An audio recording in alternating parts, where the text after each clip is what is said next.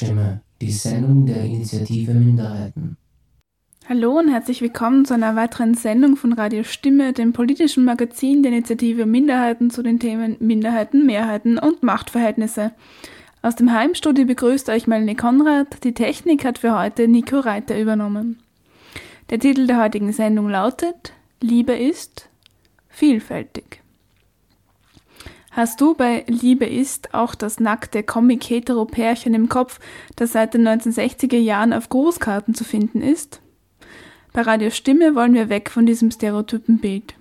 In drei Beiträgen zeigen wir euch heute einen kleinen Ausschnitt zum Thema Vielfalt von Liebe, Beziehungsformen und Sexwelt.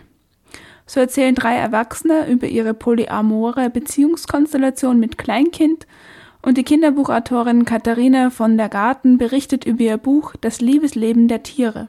Zwischendrin ein Hörspiel über die Liebe zum Schmunzeln. Kommen wir gleich zum ersten Beitrag.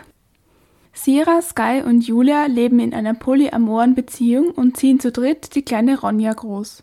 Sie waren in der Sendung offenherzig zu Gast und haben über ihr Leben und ihre Entscheidungen erzählt. In der Sendung Offenherzig trifft die Moderatorin Katrin Löffel in einer Folge Menschen, die von ihren Lebensentscheidungen erzählen. Diesmal eben die drei jungen Eltern. Wir bringen im Folgenden zwei Ausschnitte aus dem Gespräch, das im Juni diesen Jahres auf Radio Orange 94.0 erst ausgestrahlt wurde. Lernen wir zuerst Sira, Sky, Julia und Ronja etwas näher kennen. Hallo, ich bin Sira und ich arbeite in der IT und bin seit neuestem ein Fati in einer, in einem Proletariat. Ich bin Sky und ich bin in der Energiewirtschaft tätig und ich bin seit über sechs Jahren mit äh, Julia und Sira zusammen. Ich bin Julia, ich bin Mama geworden. Das hat mein Leben total verändert, positiv. Und ich bin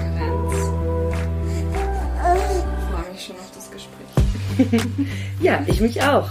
Die aktuelle Lebenssituation, wie sieht die aus? Also, äh, wie lebt ihr gerade? Also, wir leben, wir, wir sind in zwei Wohnungen. Wir mieten zwei Wohnungen in Gehweite Wohnung, wo wir jetzt gerade sind, das ist unsere Wohnungs Wohnung sozusagen. Wir, wir, so der Stützpunkt. Und die andere Wohnung ist die Wohnung fürs Arbeiten und für Dates. Und das ist sehr praktisch für uns, weil wir Kleine ist mit uns eigentlich hauptsächlich in, in der Wohnwohnung. Das ist so die Wohnsituation gerade. Ihr habt das Wort Polyamorie und Triade verwendet. Wie definiert man das für Menschen, die und für Hörer und Hörerinnen, die das Wort vielleicht nicht kennen, Triade bzw. Polyamorie? Ich glaube, vorweg ist es wichtig zu sagen, dass es nicht eine Form von Polyamorie gibt. Jede Person definiert es anders. Das, was für mich eine ganz gut funktionierende Beschreibung ist, ist, dass wir einander nicht einschränken in unseren Beziehungsgestaltungen. Das heißt, jede Person kann so viele Beziehungen führen, wie sie möchte. Wir kommunizieren einfach offen darüber und damit ist die Sache für uns eigentlich sehr auf Transparenz und ähm, gegenseitigem Verständnis aufgebaut. Und wir, wir drei, bei uns dreien ist es halt so, dass wir wir drei jeweils miteinander eine Beziehung führen. Und es ist aber durchaus auch so, dass ich noch eine langjährige andere Beziehung habe, die schon über zehn Jahre, über ich glaube 16 Jahre oder so schon läuft. Und ähm, Sira hat auch noch eine weitere Partnerschaft. Ähm, und dann gibt es da, und die sind jeweils auch Polyamor. Das heißt, wir sind da in einem Netzwerk von Leuten, die eigentlich auch einander zumindest vom Sehen her kennen. Jetzt hast du schon über dich und Sira gesprochen. Hast du noch eine weitere Beziehung? Im Moment nicht. Da ich bezeichne mich aber trotzdem als Polyamor und auch wenn ich jetzt keine Beziehungen hätte, würde ich das tun. Wir sind zu dritt und mit der Ronja bin ich gerade eigentlich zeitlich total ähm, ausgelastet und zufrieden so. Äh, schauen wir mal, was die Zukunft bringt. Ich bin auf jeden Fall offen dafür, dass sich da was verändert, aber jetzt muss es gerade nicht sein. Zwei Beziehungen sind eh schon Ja. viel. Ich drei ja mit Baby, oder? Irgendwann habe ich gescherzt, dass ich mich ja gar nicht so poly fühle, weil ich schon länger keine weitere Beziehung hatte. Dann haben alle gelacht, weil wir ja zu dritt in einer Triade sind, was eigentlich total polyamor ist oder wie auch immer man es bezeichnen will. Sierra hat gelacht. Für mich ist das einfach so normal, dass ich nicht so viel drüber nachgedacht habe, wie ich es bezeichne. Ja, man muss auch dazu sagen, dass wir unter uns dreien schon vier Beziehungen haben. Also jeweils zwei Leute miteinander und dann eine eigene Beziehung zu dritt, die halt, auf die man auch nicht vergessen darf, weil die hat eine eigene Dynamik und die braucht auch Raum zum Wachsen. Und es ist jetzt besonders äh, wichtig, weil auf die Zeit, die wir zu dritt verbringen, halt sehr babyorientiert ist. Ja. Da gibt's meistens viel zu organisieren und durchzubesprechen und zu planen. Aber jemand hat schon als Antwort auf einen Blogartikel uns angeboten, dass sobald Ronja ein bisschen größer ist, sie uns äh, anbietet, dass sie einen Abend babysittet, damit wir mal ein Date zu dritt wieder haben können. Mal schauen, wann das möglich sein wird. Bald, nicht wahr? Ja. Sechs Jahre seid ihr schon zusammen. Und wann ist der Babywunsch entstanden? Zuerst kam mal die Entscheidung, ob wir zusammen wohnen wollen und ob das klappt. Und dann haben, und wenn das klappt, haben wir uns gedacht, dann kommt diese Entscheidung. Und das war ungefähr. Es muss 2016 gewesen sein. Ich habe das gestern nämlich gehört, dass du 2016 mit jemandem auf einem Pooltreffen drüber geredet hast. Es war ein langer Prozess, überhaupt einmal zu, zu entscheiden, dass wir zusammenziehen und dann die vielen Überlegungen, wie wir die Wohnsituation gestalten. Und als wir das dann so etabliert hatten, unsere jetzige Wohnsituation, war es dann eh klar, dass es auch geht, zu dritt Eltern zu sein. Wir haben es dann aber dann nochmal genau durchbesprochen, wie wir das mit Zeitgestaltung machen und damit wir halt jeweils auch Freizeit haben und nicht in diesem normalen klassischen Schema drin bleiben, dass eine Person die meiste Arbeit hat und alle diese Sachen. Es war ein langer, langer äh, Prozess, wo wir uns sehr viel Gedanken gemacht haben, auch von der finanziellen Seite her, wie wir das machen, wenn dann eine Person kein oder wenig Einkommen hat und dergleichen. Ihr seid zu dritt. Gibt es denn auch Dinge, mit denen ihr euch mehr beschäftigen müsst als Ja. ein Zweierpärchen? Ja, zum Beispiel, wir müssen uns halt zu dritt bei vielen Sachen einig werden. Ein Beispiel wär, wäre etwa, wie wir Fotos von Ronja wem zur Verfügung stellen. Im Zeitalter von Social Media und so ist das ja eine berechtigte Frage. Und da haben wir unterschiedliche Standpunkte, Ideen, Bedürfnisse. Und dann müssen wir uns auf etwas einigen diesbezüglich. Oder ob wir Schimpfwörter verwenden. Haben wir uns Oder- geeinigt? Ja. es ist Work in Progress. Und da ist sehr viel Diskussionsbedarf. Aus diesem Grund tun wir einmal in der Woche uns zwei Stunden zusammensetzen, damit wir auch über solche Sachen diskutieren können, auch über emotionale Themen, die in der Woche einfach hochgekommen sind oder administrative Sachen. Aber es ist halt bei vielen Sachen, die Ronja Zukunft betreffen oder wie wir sie vielleicht irgendwann mal erziehen wollen, müssen wir uns halt jetzt mal zu dritte Sachen absprechen. Allein auch so Kleinigkeiten wie wie warm ziehen wir sie an. Wir haben endlos darüber diskutiert, ob wir es zu warm oder zu kalt anziehen, weil wir auch selber unsicher sind, alle drei. Und natürlich wollen wir alle das Beste. Und wichtig ist, dass wir uns gegenseitig vertrauen, dass wir alle drei auf jeden Fall, egal ob was für ein Blödsinn wir sagen, das Beste für Ronja wollen. Dadurch, dass ihr zu dritt seid, musstet ihr euch andere Gedanken machen? Ich glaube, dass sich viele Leute diese Gedanken machen oder halt diese Fragen stellen, nur vielleicht ein bisschen anders, weil nicht zu dritt. Und andere stellen sich vielleicht gar keine Fragen, also es ist sehr unterschiedlich. Ja, je mehr Personen in der Konstellation sind, desto mehr Personen müssen, also desto mehr Bedürfnisse müssen dann halt auch mit berücksichtigt werden. Und ich glaube, wir haben besonders, viel besonders viele Gespräche gehabt im Vergleich zu sonst, weil wir einfach da mehr, mehr vereinbaren mussten.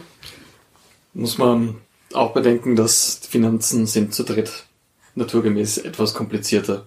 Mit der Art und Weise, wer was zahlt, wie Fixkosten verteilt werden. Aber ich nehme seit zwei Jahren fix vor, dass ich bald einen Artikel drüber schreibe, wie das bei uns gemacht wird und äh, welche Ideen dem zugrunde liegen. Ja. Ja, und welche Ansätze. Und das ist, da gibt's recht viel drüber zu sagen und zu reden. ja. Wir haben aber auch sehr viel drüber gesprochen, eben wie, wie wir es vereinbaren können, dass wir trotzdem Zeit für unsere weiteren Beziehungspartner, Partnerinnen haben und wie viele Abende im Monat wir zum Beispiel für Dates gerne hätten oder für Sport oder Freizeit allgemein. Und das haben wir versucht, so einen Probemonat geplant. Einfach nur mal um zu schauen, ob sich das, was wir gerne hätten, theoretisch ausgehen könnte.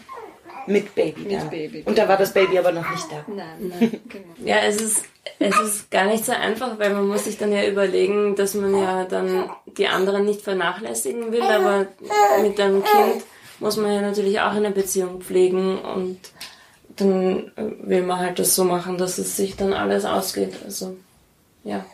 Es ist die Frage überhaupt, wie sich das dann mit einem zweiten Kind ausgehen würde. Da sind wir jetzt gerade auch am viel nachdenken, wie sich das ausgehen könnte. Also steht es im Raum, die Überlegung, die Familie noch weiter zu vergrößern? Es steht im Raum, Es aber es ist noch nicht weiter, gibt noch keine Entscheidung. Wir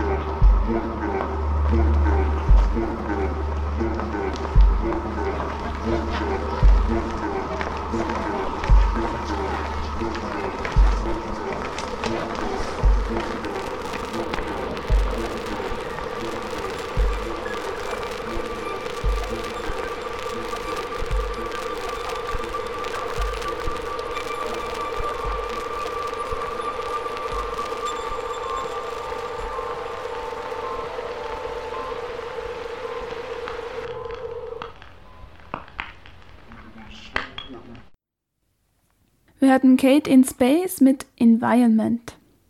Ihr habt nun einen ersten Einblick in die Lebenswelt von Sira, Sky, Julia und Ronja bekommen.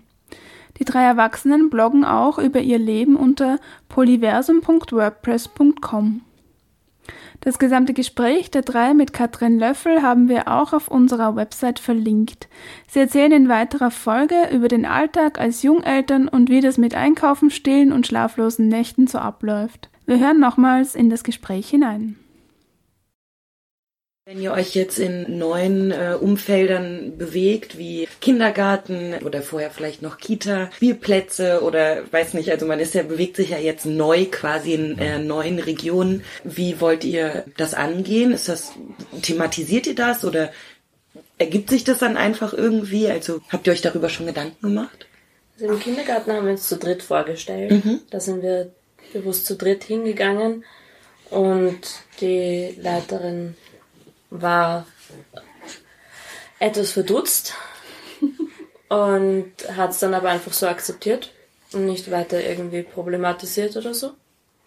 Also mein, mein Ansatz ist, ich erzähle sehr schnell einmal davon, dass äh, wen es noch aller gibt in meinem Leben und da warte ich nicht drauf, dass sich eine Gelegenheit findet, wo das dann gut reinpasst, sondern erzähle einfach von mir aus recht viel. Dann, dann kommen automatisch noch mehr Fragen zu Polyamorie und wie das so ist und damit hat man dann nochmal einen, eine Basis geschaffen, von der aus dann ein Wohlbefinden auch da ist, dass man weiß, okay, man kann drüber reden und die Leute haben dann auch leichter die Möglichkeit, auch skeptische Fragen zu stellen und dergleichen und fühlen sich dann auch wohler, wenn sie wissen, dass sie sich, dass sie Fragen stellen können. Und die meisten sind eigentlich eh sehr neugierig oder neidisch. Ich handhabe das ein bisschen anders als Sky. Ich habe eher so gemacht, dass wenn ich ähm, von meinen Kollegen, Kolleginnen irgendwas erzähle, zum Beispiel, was die, auf die Frage, was, hat, was hast du am Wochenende gemacht, dass ich dann ganz normal antworte und auch sag, weiß ich nicht, ich war mit meiner Lebensgefährtin wandern, jetzt ist jetzt ein fiktives Beispiel. Und dann kommen erst die Fragen. Also ich, ich habe selten einfach so gesagt, sondern ich habe mir war es wichtig, dass ich ganz normal auf die Fragen antworten kann, ohne was auszulassen, aber umgekehrt auch nicht ohne Grund alles sofort zu sagen. Das war für mich auch in meinem beruflichen Umfeld einfacher so. Und ich habe ganz gute Reaktionen bekommen. Ich verstehe auch Sky, diesen Ansatz, dass man schon im Vorfeld ein bisschen was preisgibt. Dann trauen sich die Leute auch eher nachfragen. Mir war es wichtig, dass ich so die Normalität von der ganzen Sache, die für mich halt, also für mich ist es normal, dass das rüberkommt. Dass ich auch nicht, dass ich auf keinen Fall ins Rechtfertigen reinkomme und erklären, warum das so ist und, und jetzt muss ich mich outen und jetzt sage ich dir halt irgendwas über mich, sondern es ist für mich das Normalste der Welt. Es gibt aber auch Gruppen, wo es überhaupt nicht Thema ist, bis jetzt zum Beispiel. Wir waren in so einer Babygruppe und da ging es einfach nur um die Babys da hätte ich überhaupt noch keine Gelegenheit gehabt, über meine Familiensituation zu sprechen. Es hat mich auch niemand gefragt. Und da überlege ich jetzt schon die ganze Zeit, ob das wichtig ist, das dort irgendwie zu sagen. Aber ich bin jetzt auch nicht gut befreundet mit den Leuten. Wir haben uns halt gesehen. Ähm, aber es ist eigentlich auch in Ordnung, wenn es gar nicht Thema ist, dann muss ich es auch nicht immer und überall thematisieren. So. Mhm. Ja. Aber ich will ganz offen drüber reden können, wenn es wenn es Thema ist. Mhm. Ja. Habt ihr denn schon mal mit Diskriminierung zu kämpfen gehabt? Naja, es gibt die mhm. institutionelle Diskriminierung von eigentlich in jeder Familiensituation mit mehr als zwei Elternteilen, dass halt nur der Staat praktisch zwei anerkennt und die sind dann offiziell die Erziehungsberechtigten es gibt auch die, die ganzen Probleme dann mit dem Erbrecht und mit der Absicherung. Und das ist einmal einfach eine Sache, die da ist und mit der man großteils einfach leben muss. Besonders wenn das Leute betrifft, die angewiesen wären auf eine staatliche Absicherung und die nicht an sich privat irgendeinen Fonds oder sonst was leisten können, der das halt dann kompensiert, wo man dann sagt, okay, da ist dann ein anderer Begünstigter, da ist man dann flexibler, aber es ist schon ein ziemliches Thema wie man das dann sauber hinkriegt, damit das funktioniert. Da muss man sich halt vieles dann privat ausmachen und darauf hoffen, dass das dann auch funktioniert und hält.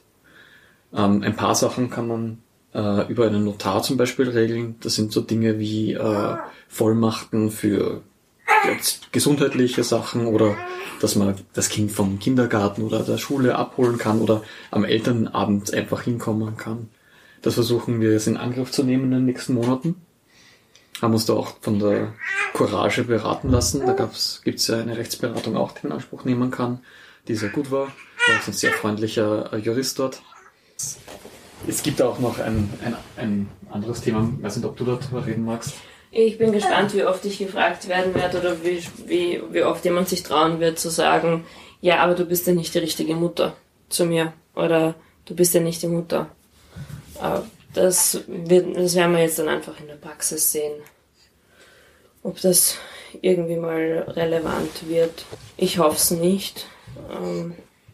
Was ich jetzt zum Beispiel, was auch sein wird, ist, sobald die Kleine mal ähm, krank ist, kann ich zum Beispiel keinen Pflegeurlaub bekommen.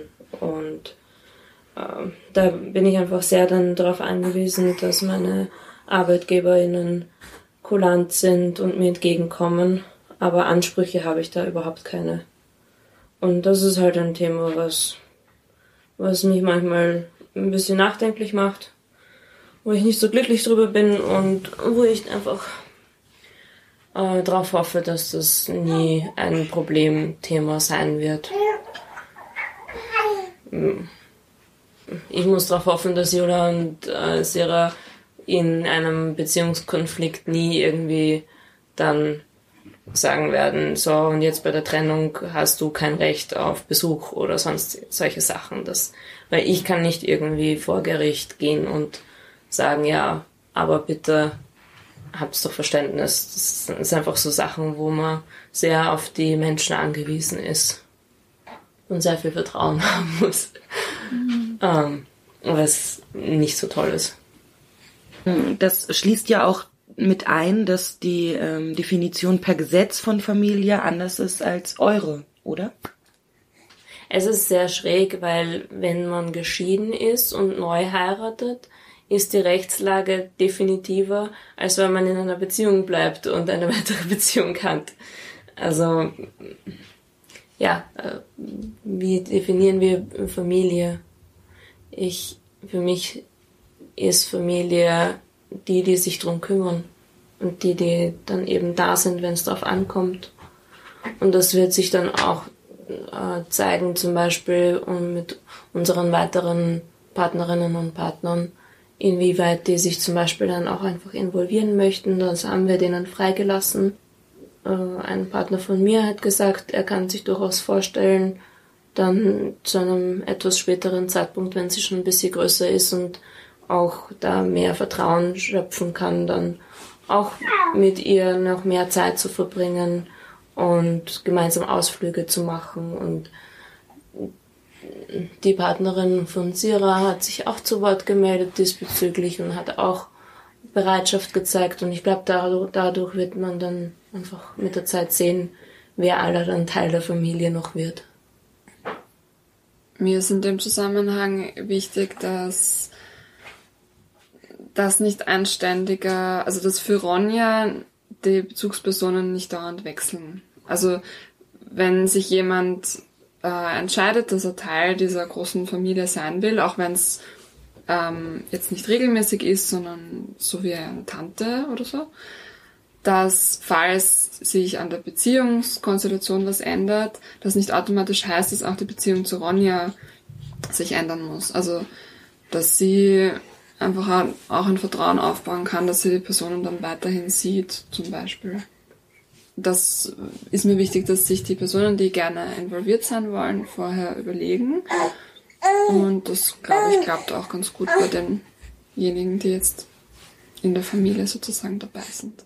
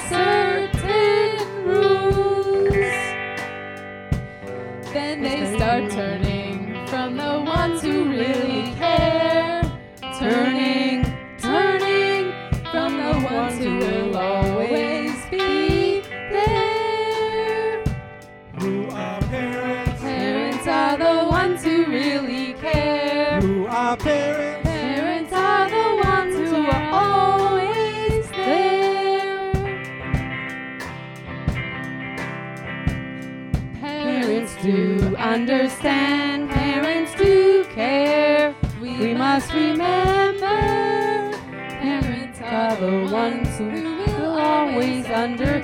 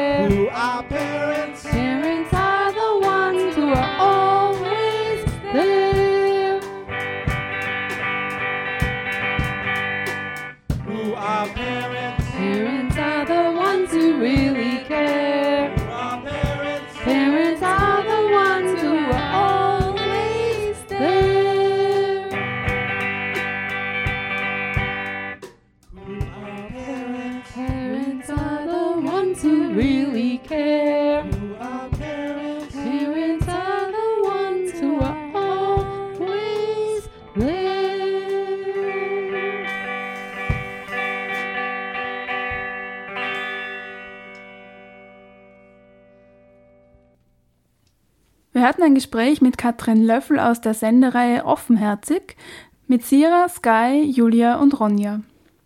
Ihr findet die gesamte Sendung bei uns auf der Website unter www.radiostimme.at verlinkt. Danach hörten wir Dot Wiggin Band mit Who Are Parents? Und nun hören wir eine vertonte Geschichte auf Schweizerdeutsch. Viel Spaß! Unser Geschichtli heißt Auf dem Küchentisch.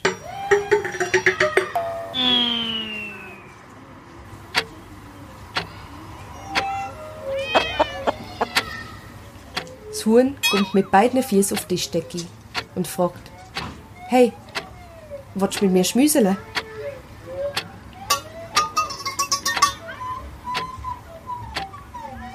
Die Fledermaus macht große Augen. Meinst du mich? fragt sie das Huhn.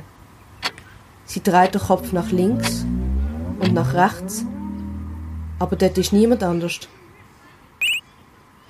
Die Fledermaus wird ganz rot und fliegt verlegen ins Küchenkästchen. Kopf überhängend macht sie sich Gedanken und überlegt und überlegt und merkt, dass sie eigentlich viel lieber zuerst mal mit dem Huhn möchte döckeln.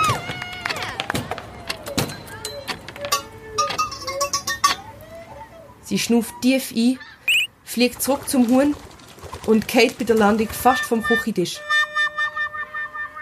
Sie rappelt sich auf, nimmt ihren ganzen Mut zusammen und sagt, willst du mal mit mir döckeln beim Döckelitisch in der Döckelbar? Was? sagt das Huhn und macht dicke Runzeln. Es hat kein Wort verstanden. Ich habe dich gefragt, ob du mit mir willst döckeln. Weisst, ich will schon mit dir schmüseln, aber ich würde viel lieber zuerst mit dir döckeln.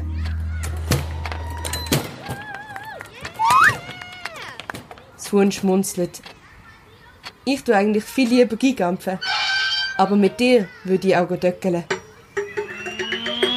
Sie schauen sich lang in die Augen und mir plötzlich beide furchtbar auf giggeln, bis sie vor Lachen nur noch so auf dem Küchentisch rumrugeln. Eine ganze Viertelstunde kriegen sie sich nicht mehr ein, heben sich den Bauch und können fast nicht mehr aufhören. Irgendwann sitzen die beiden ganz erschöpft nebeneinander an der Tischkante und lassen ihre Beine bambeln. Die Fledermaus rutscht noch ein bisschen näher zum Huhn und sagt ganz schüch: Du, ich hab dich gern. Das Huhn gluckst ganz zufrieden, gibt der Fledermaus ein langes Drucki und flüstert: Ich dich auch.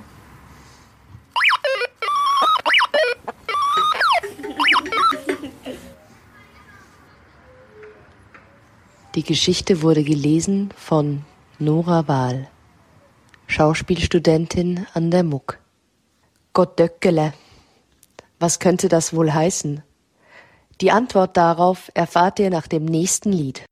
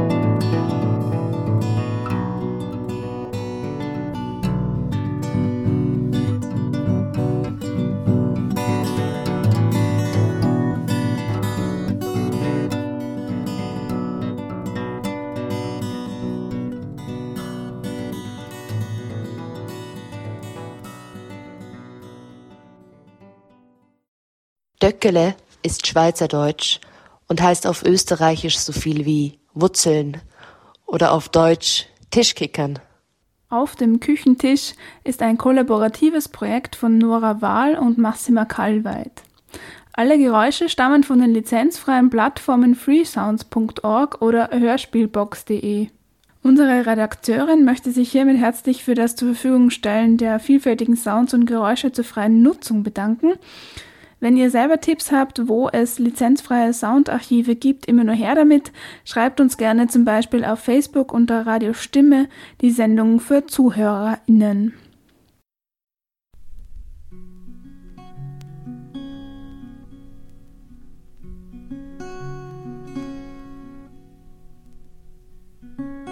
Will children grow inside her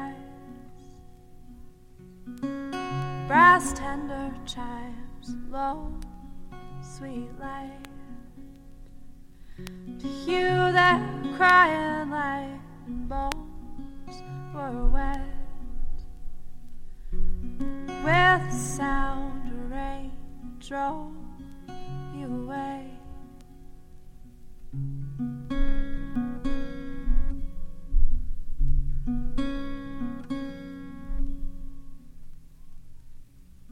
Go back ferns grow green and right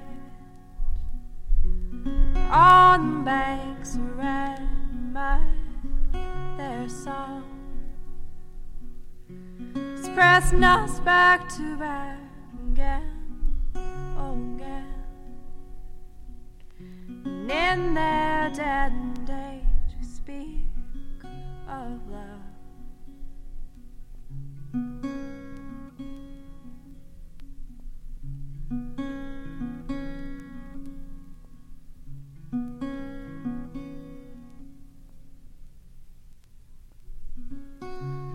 Thunder beat inside your legs, climb the rocks and got to hear her speak.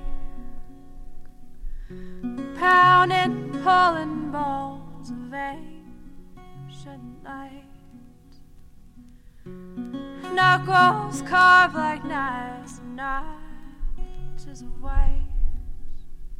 Night isn't white. Night isn't white.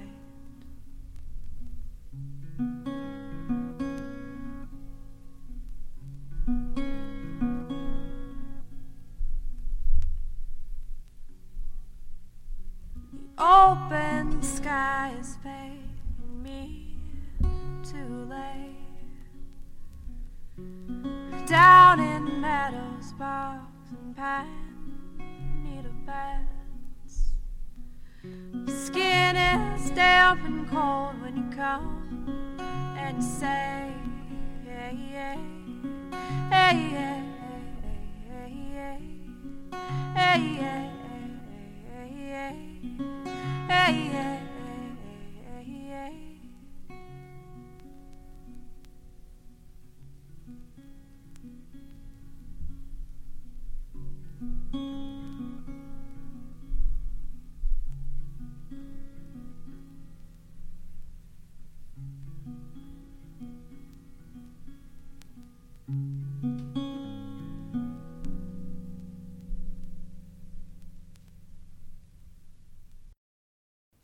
Wir hörten Lindsay Clark mit Children.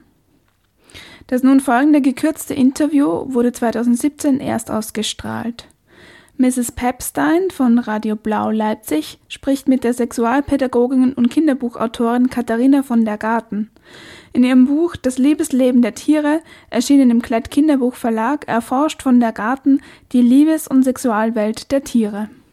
Inspiriert durch die Fragen von Kindern und durch Unterstützung der Illustratorin Anke Kuhl ermöglicht Katharina von der Garten einen Einblick in das vielfältige Liebesleben der Tiere.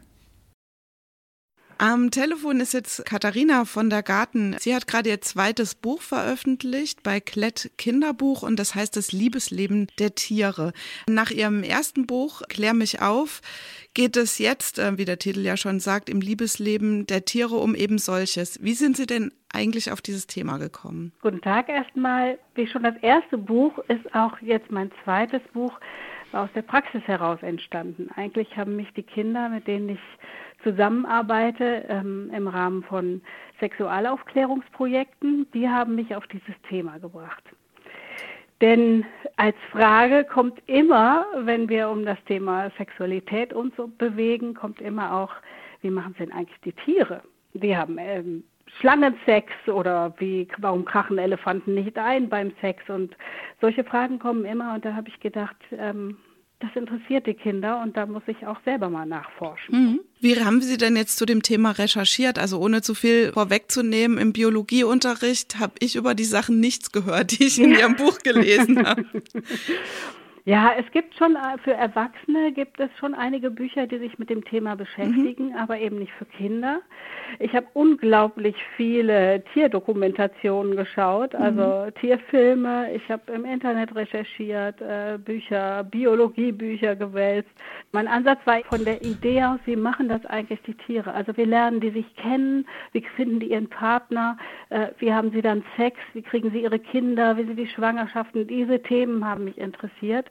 Ähm, und so habe ich dann mehr, habe ich mich durch die Tierwelt gepflügt sozusagen und habe ähm, geschaut, wie es die einzelnen Tierarten machen oder welche exotischen äh, Variationen von Lebensweisen es gibt. Und ja, ein Fass ohne Boden, muss ich sagen. Also ich bin teilweise auch wirklich verzweifelt. Warum haben denn Tiere eigentlich Sex? Man könnte jetzt ja gemeinhin denken, die müssen sich fortpflanzen, um ihre Art zu erhalten. Mhm. Aber weit gefehlt, damit räumen Sie ja auf in Ihrem Buch. Also warum haben Tiere Sex? Tja, ich glaube, es gibt sehr, sehr unterschiedliche Gründe. Der erste mhm. Grund ist natürlich die Fortpflanzung.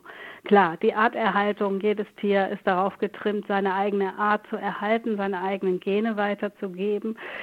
Ähm, aber Sex hat ganz viele verschiedene Funktionen. Ich denke nicht nur in der Tierwelt, auch mhm. genauso in der Menschenwelt. Nämlich ähm, Sex ist eine Art von Kommunikation untereinander. Sie dient oft auch dem friedlichen Zusammenleben der Tiere. Ähm, oft äh, wird, wird in einer Gruppe auch die Rangordnung durch ähm, Sex ähm, festgelegt. Bei dem Bonobos ist Sex eine ganz klare Kommunikationsform. Ähm, das friedliche Zusammenleben dieser Affenart ähm, wird vor allem durch Sex bestimmt. Also es gibt unglaublich viele Gründe, warum Tiere Sex haben, aber die Fortpflanzung ist halt nur ein Teil davon. Mhm. Also wie Sie schon gesagt haben, eigentlich genau wie beim Menschen auch. Das gibt ja auch sexualaufklärerische Projekte, wo sozusagen Kindern auch oft nur dieser Teil der Fortpflanzung angeboten wird als genau. äh, Grund für Sexualität. Wie handhaben Sie das in Ihren Projekten? Natürlich ist, steht im Vordergrund die Fortpflanzung. Mhm. Das ist bei Kindern im Grundschulalter, mit denen ich arbeite, auch ähm, der wesentliche Aspekt. Mhm. Aber für mich ist natürlich auch ganz wichtig zu, zu erklären oder Kinder wissen das eigentlich auch von sich aus, dass es eben diesen Lustaspekt auch gibt. Und ähm, äh, Kinder kennen das Gefühl, wie schön es ist, wenn man sich geborgen fühlt, wenn man umarmt wird, wenn man gestreichelt wird. Ähm, das sind Gefühle, an die man immer anknüpfen kann mhm. und auch muss, um Erwachsenensexualität auch zu erklären. Kommen wir mal zurück zu Ihrem Buch. Wie haben denn jetzt Tiere eigentlich Sex? Also das wird ja sehr ausführlich in Ihrem Buch beschrieben. Es gibt welche, die haben täglich mehrere Stunden quasi ohne Pause. Es mhm. gibt welche, die haben nur einmal im Leben oder quasi nie. Ja, welches Tier hat Sie denn in puncto Sexpraktik am allermeisten überrascht oder was fanden Sie am, am witzigsten auch? Also ich bin von unglaublich vielen Tierarten schwerst beeindruckt. Mhm. Ich finde, ähm, mich hat sehr überrascht die Breitfußbeutelmaus, die wirklich in einer Nacht so viel Sex hat, dass die Männchen sterben müssen, mhm. weil ihr Körper das nicht mehr mitmacht. Diese ganzen sportlich akrobatischen Sexstellungen, die es im Tierreich gibt, vom naja, äh, Penisfechten über Bungee, Sex. Also es ist wirklich auch also lustig zum einen zu sehen, aber ich staune immer, welche Vielfalt die ja die Natur hergibt, wie Tiere Sex haben oder sich fortpflanzen.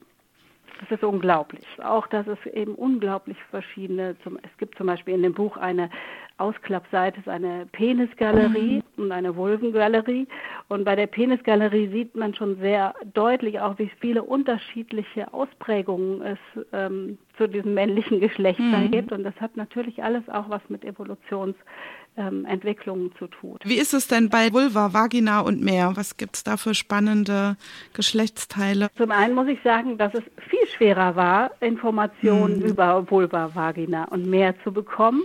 Äh, Das fand ich auch für mich äh, unglaublich interessant unter dem Aspekt der Sexualpädagogik, Mhm. dass eben naja, wie bei den Menschen auch, der Penis ist einfach offensichtlicher. Mhm. Ne? Und ähm, bei der Vulva war und äh, den Vaginen ist es einfach, ich weiß nicht, ob die Wissenschaft sich damit weniger beschäftigt hat bisher. Auf jeden Fall war es sehr viel schwieriger, da Informationen drüber zu bekommen. Ja, was kann ich dazu sagen? Ja, zum Beispiel, dass die Stuten, wenn sie äh, empfangsbereit sind, dass sie mit ihrer Vulva blinken oder blitzen, so dass Mhm. man das wirklich von außen sehen kann, dass sie jetzt bereit sind für den Hengst. Und sehr interessant ist natürlich auch die Hyäne, Mhm. bei der die Wissenschaftler da ganz lange gedacht haben, die gibt es nur als Männchen. Mhm. Und sie haben erst ganz viel später festgestellt, dass das, was aussieht wie ein Penis mit einem Hodensack, eigentlich eine riesige Klitoris ist, die aussieht wie ein Penis und die Hoden, vermeintlichen Hodensäcke zusammengewachsene Schamlippen. Also da hat sich das dann so entwickelt, dass sie eigentlich aussehen von außen wie ein männliches Exemplar. Und was Sie jetzt gesagt haben, dass es quasi weniger Forschung oder Erkenntnisse gibt über weibliche Genitalien, das ist ja leider auch analog zur menschlichen Wissenschaft, Ja. was Sexualität angeht.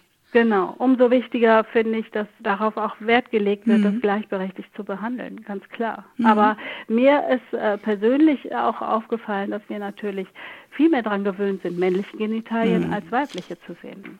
Gibt es denn eigentlich auch feministische Tiere? Also es gibt ja schwule Schwäne, habe ich gefunden, aber kann man Tieren überhaupt solche Kategorien geben, wie wir das als Menschen machen, die so einzuordnen? Das glaube ich nicht. In der Mhm. Gefahr stehen wir natürlich immer als Menschen, dass wir die Parallelen suchen und das äh, tierische Verhalten auch vermenschlichen. Da müssen wir uns immer ein bisschen zurückhalten, finde Mhm. ich. Aber natürlich ist es wichtig auch zum Beispiel für Kinder zu wissen, dass es eben viele Tierarten gibt, die in irgendeiner Weise auch in Homosexualität Mhm. zusammenleben zum Beispiel. Also wie Sie sagten, es gibt eben diese Regenbogenfamilien bei den Trauerschwänen und ähm, es gibt schon so Parallelen als Ideen, aber natürlich steckt ähm, von der evolutionären Seite da immer auch was anderes dahinter. Aber es gibt zum Beispiel die Rennechsen, die es nur als wenn Sie jetzt beim Feminismus sind, so Mhm. nur als Weibchen gibt. Also die, ähm, das ist eine, eine Tierart, die hat es irgendwie geschafft, dass sie sich selber klonen. Die brauchen Mhm. gar keine Männchen dafür und leben ähm, quasi nur als Weibchen und kriegen auch wieder nur als Weibchen gemeinsam Töchter. Klingt aber mehr nach Matriarchat als. Oder Wildschweine zum Beispiel leben sehr ähm, äh, in, in Frauengemeinschaften zusammen. Mhm. Die dadurch stoßen, das ist bei vielen Säugetieren so, die in Herden leben, das auch bei Elefanten, fallen mir gerade noch ein, dass eben die Frauen eine unglaublich starke Frauengemeinschaft bilden und zusammen durchs Leben ziehen und die äh, männlichen Tiere eben nur zur Zeit der Fortpflanzung zu den weiblichen dazustoßen dürfen und dann aber wieder auch gehen müssen. Wenn wir jetzt mal über dieses Anliegen für Kinder Fragen zu beantworten hinausgehen, gibt's auch ein gesellschaftliches Anliegen, was Sie mit dem Buch verfolgen? Also ich Genau, also steht ja auch hinten auf dem Buch drauf, ab acht und für alle. Ich denke, das ist wirklich für alle interessant. Und ähm, für mich ist schon auch wichtig, diese Vielfältigkeit zu zeigen, die es in der Natur gibt. Und äh, wir Menschen haben oft so viele Probleme damit, Vielfältigkeit zuzulassen oder als, als Normalität anzuerkennen. Und ich finde, auf seine Weise zeigt eben dieses Buch auch, dass es diese verschiedensten Lebensformen, diese Buntheit der Natur eben auch genauso bei den Tieren, wenn nicht noch mehr gibt. Wo wir bei dem Thema Vielfalt sind. Sie haben ja mit der Illustratorin Anke Kuhl zusammengearbeitet, Ja. die nicht nur mit Ihnen das erste Buch äh, Klär mich auf gemacht hat, sondern die ja auch äh, das Thema Vielfalt in Büchern sonst behandelt, die Mhm. äh, wie das alles Familie zum Beispiel, das kennen Sie ja vermutlich auch. Wie ist diese Zusammenarbeit mit Frau Kuhl eigentlich zustande gekommen? Also Anke Kuhl und ich glaube, wir ergänzen uns wunderbar. Das ist wirklich ganz toll. Sie bringt immer auf in ihren Illustrationen auch nochmal eine ganz ähm, andere Ebene, die ich sprachlich gar nicht bringen kann, bringt sie durch ihre Illustrationen wunderbar rein. Also einen großartigen Humor. Ich finde, ihre Bilder leben davon, dass sie eben sowohl Erwachsene als auch Kinder ansprechen. Ähm, bin ganz froh, dass ich sie kennengelernt habe. Ja, wie ich sie kennengelernt habe, es war wirklich ein großes Glück für mich. Ähm, ich habe sie einfach angeschrieben. Ich kannte, wie Sie gerade schon sagten, alles Familie, das Buch kannte. Ich hatte für mein erstes Buch eben diese ganz vielen Kinderfragen zur Sexualität gesammelt, schon ganz lange. Und habe gedacht, das müsste jemand richtig gut illustrieren. Großartig eben zum Beispiel die Illustration, wie, wie, wie lang kann ein Penis werden und dann Ja, großartig. die Abbildung eines Menschen mit einem um den Hals gewickelten Penis, ja. Genau. genau. Das ist dieser Humor, der auch bei dieser Thematik so wichtig ist. Wir Ja. haben immer als Erwachsene oft ähm, legen wir da so einen Ernsthaftigkeitsschleier über das Thema Sexualität, wenn wir mit Kindern drüber reden. Und finde es ganz wichtig, das eben auch aufzubrechen und für die Kinder auch dadurch Türen zu öffnen, darüber zu reden und zu lachen, lachen zu können.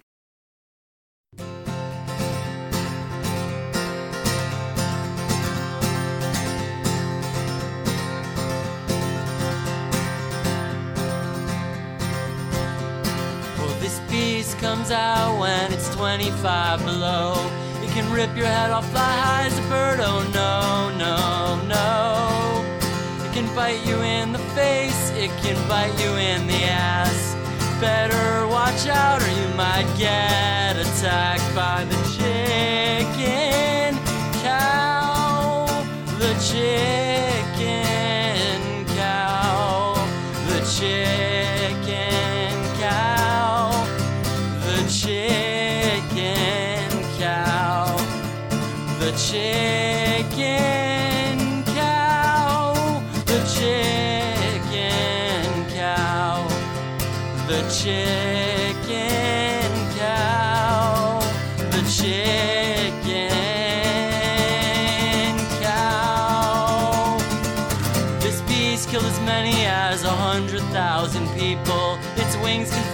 bird, like an eagle. It can break a glass, can also stab you in the ass. Better watch out, you might get attacked by the chicken cow. The chicken cow.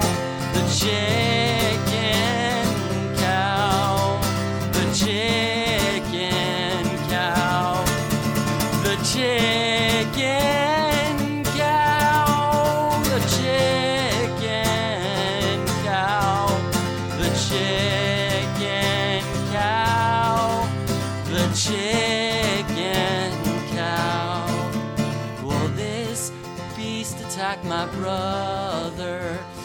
Stabbed him in the ass while he was in the cold. His hands were frostbitten, his hands are also numb. This beast is not shy, he's fucking bold. He's the chicken cow. The chicken cow. The chicken cow. The chicken cow. The chicken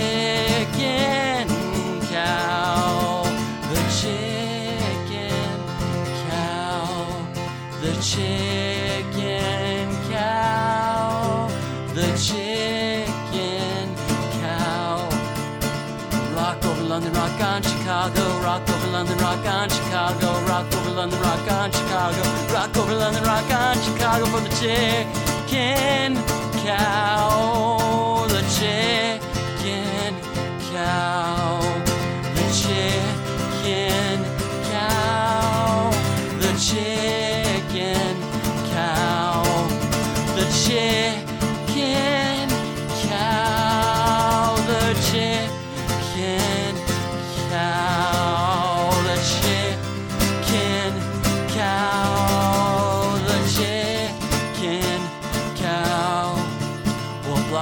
video. Wow, what a difference. Wir hörten ein Interview mit der Kinderbuchautorin Katharina von der Garten mit einem Einblick in das vielfältige Liebesleben der Tiere. Auf unserer Website haben wir das Buch für euch verlinkt. Schaut doch gerne vorbei und lasst uns Kommentare da. Zu finden sind wir unter www.radiostimme.at. Das war's von Radio Stimme für heute. Es empfehlen sich Melanie Konrad am Mikrofon und Nico Reiter für die Technik. Liebe Grüße und bis bald auf Radio Stimme, dem politischen Magazin der Initiative Minderheiten zu den Themen Minderheiten, Mehrheiten und Machtverhältnisse.